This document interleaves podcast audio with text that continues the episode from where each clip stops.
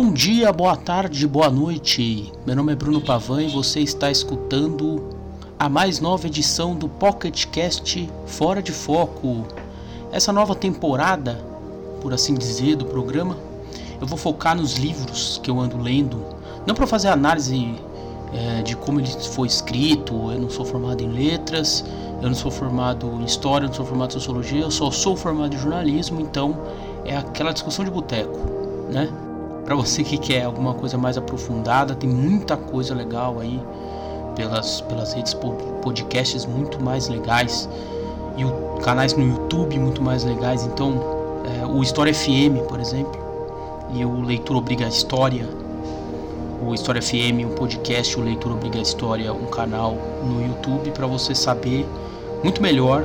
Eu só vou trazer aqui pitadas dos livros que eu tô lendo para fazer algum gancho com alguma com alguma coisa legal, alguma discussão é, contemporânea. Espero que gostem desse formato. Vai ser um formato curto, como o Pocket Cast costuma ser. Então, se liga aí. E nessa volta, eu vou falar dos livros A Chegada do Terceiro Reich e O Terceiro Reich no Poder, do historiador britânico Richard J. Evans. Para, para, para, para, para. Antes da apresentação, eu queria fazer um adendo pós, que está sendo gravado pós episódio. Em algum momento do episódio eu começo a chamar o autor de Lewis. Eu não sei porquê. O sobrenome dele não é Lewis, é Evans. Sempre quando eu falar Lewis, vocês leiam Evans. Pode começar. E discutir somente trazendo elementos dessas duas obras dele se você procurar, tem muito mais elementos em muito mais lugares. Para você deixar de ser bobo, de ser boba, de ser idiota e parar de acreditar que o nazismo foi de esquerda em algum momento dos seus anos. Nem antes, nem durante e nem depois. Nunca foi de esquerda. Então, segura aí.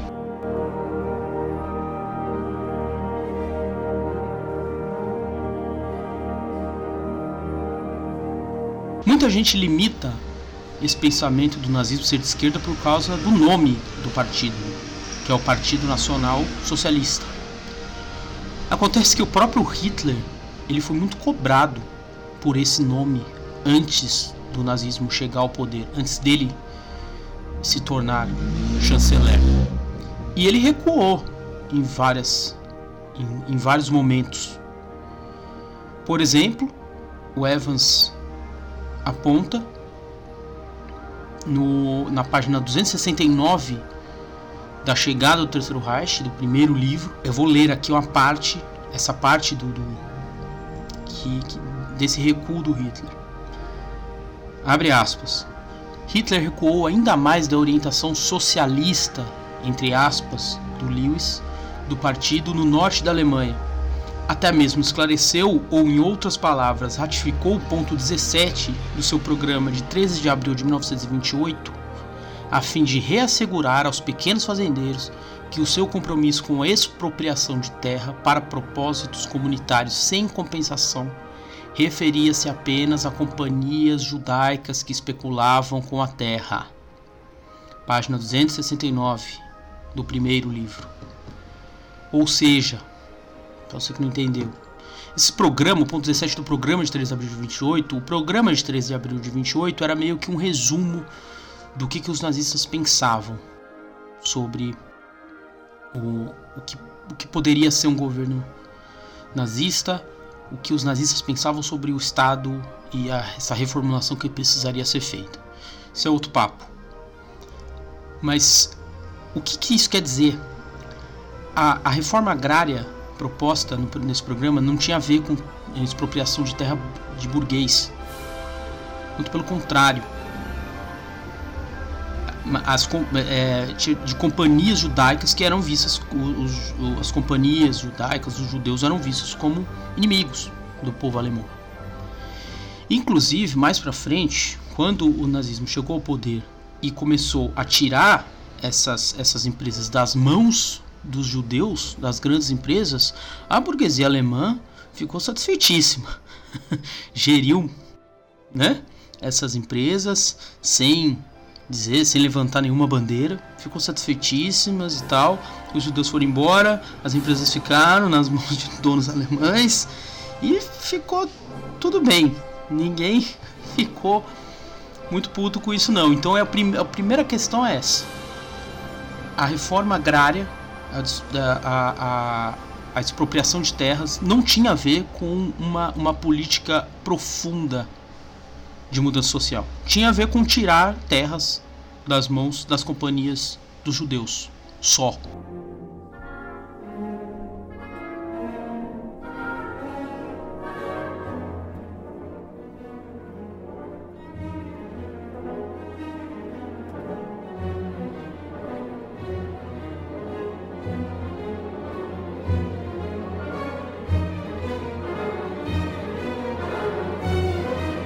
Ainda no primeiro livro, no capítulo chamado Começa o Terror, o Lewis explica muito bem que os comunistas foram o primeiro grupo de fato perseguido pelos nazistas, já com o poder na mão, por meio da sua milícia, vamos dizer milícia, né?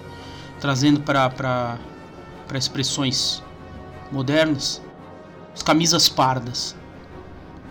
O Hitler foi alçado como chanceler e os camisas pardas foram as ruas comemorando e ameaçando, né? Também com tochas de fogo, tudo mais.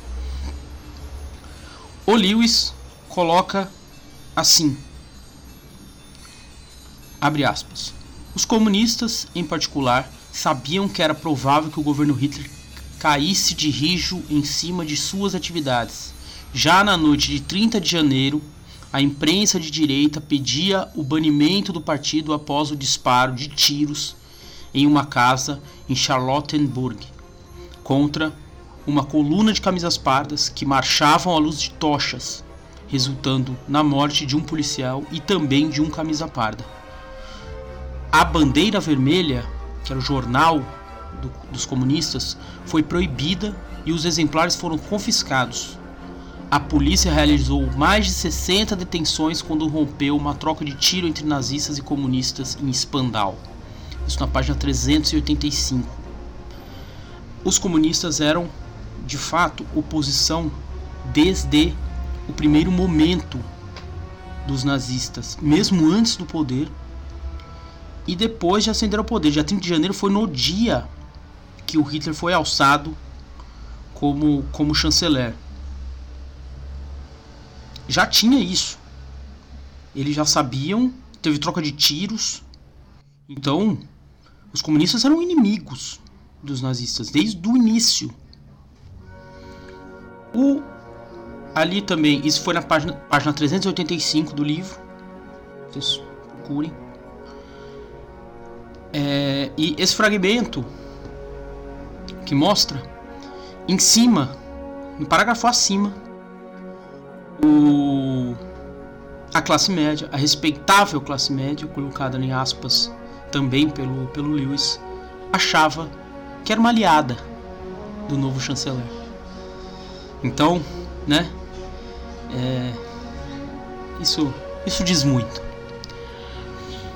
Em fevereiro de 33, o, o, o Hitler, isso também está no livro, página 394, ele deixava claro e proclamou em diversas ocasiões, em diversos eh, comícios, depoimentos, que jamais se desviaria da tarefa de esmagar o marxismo. Abre aspas. Só pode haver um vencedor, dois pontos. Ou o marxismo ou o povo alemão, e a Alemanha triunfará. De novo, página 394.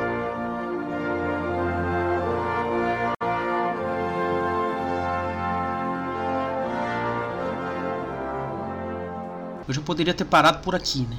Eu acho que já está muito, muito claro. Só baseado nessas duas obras, volto a dizer, tem muito documento, falas do Hitler dizendo, repelindo qualquer qualquer comparação dele com os comunistas e até com os sociais-democratas. Mas senta aí que tem mais um pouquinho, tem mais um pouquinho de história. No segundo livro, que, que, que explica da chegada do Hitler ao poder até o início da Segunda Guerra, o Lewis conta como a classe média, de volta aqui, apoiava o governo nazista. Um dos pilares era o medo da, de, da Alemanha se tornar soviética. Abre aspas para o Lewis. Prometo que é a última. Entre os alemães de classe média, a ofensiva da propaganda do regime contra o marxismo e o comunismo deparou com o apoio disseminado, auxiliada pela repulsa à retórica revolucionária violenta dos defensores de uma Alemanha soviética e pela contínua lealdade ideológica prestada pelos sociais-democratas das instituições existentes da sociedade capitalista. Página 255. Ou seja, esse era um pilar, o pilar desse medo sustentou o nazismo uma grande parte da população, digamos, não fanática. É aquela, é aquela escolha, né? Foi dada ali a escolha baseada no medo, no comunismo. Isso, isso é muito bom que ficou muito longe na história, né? A gente a gente não vê isso em lugar nenhum, mas, né? Que bom. Tô sendo sarcástico, claro. Se vendeu é, e aí se vendeu essa ideia da União Soviética como ameaça à Alemanha e aos alemães. Tanto isso é verdade que também em, em, em alguns pontos do livro o Lewis diz que os, os judeus eram associados aos bolcheviques. Tinha um bolchevismo internacional e os judeus faziam parte disso, de acordo com, os, os alemães ali da época. Então, muito, muito da, do, da, da repulsa aos judeus também era. Também fazia parte dessa retórica anticomunista. Então, para você, inocente juvenil, não repetir mais essas bobagens.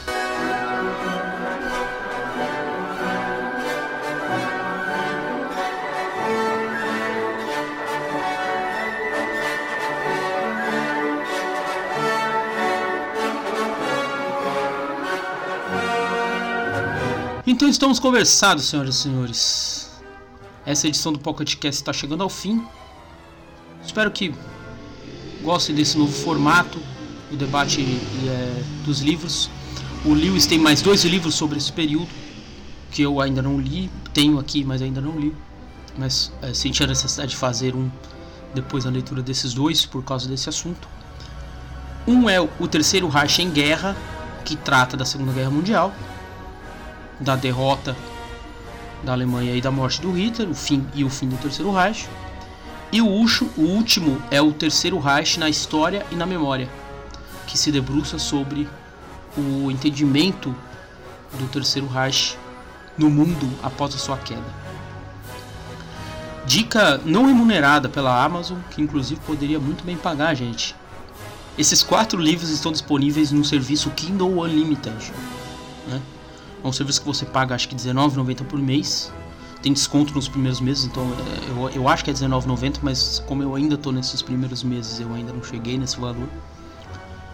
E você lê o quanto, quanto você quiser, quanto você conseguir. E eu, eu já digo aqui que é, que é longo, serão mais de duas mil páginas assim de longe, mas, mas vale, vale cada linha. Se você quiser, se você se interessar pelo assunto, vamos aí, deixem de preguiça. Antes de acabar, eu gostaria de agradecer a dois amigos, o Ednilson Valia e o Raul Andreucci, que encheram meu saco de forma positiva, de forma construtiva, para que eu voltasse a gravar e publicar os podcasts. Então, estamos aí com mais um. Quero fazer outros, já estou terminando. Tem alguns livros já que já estão ali no, na, no forno para para sair. Espalhem para os amigos, nós estamos em uma porrada de agregador, no Spotify também. E não seja um idiota útil, o nazismo não foi de esquerda. Até a próxima.